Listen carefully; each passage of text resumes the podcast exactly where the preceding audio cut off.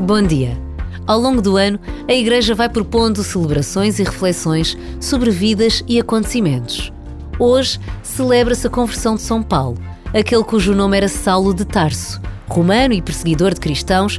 Durante uma viagem entre Jerusalém e Damasco, Saulo teve uma visão de Jesus envolto numa grande luz, ficou cego. Recuperou a vista passados três dias e a sua vida teve uma mudança radical. Batizado, começou então a pregar o cristianismo e tornou-se um extraordinário apóstolo. Até hoje, a leitura das suas palavras é uma permanente descoberta de Jesus. Nesta breve pausa de reflexão e oração, fica o convite a conhecer São Paulo.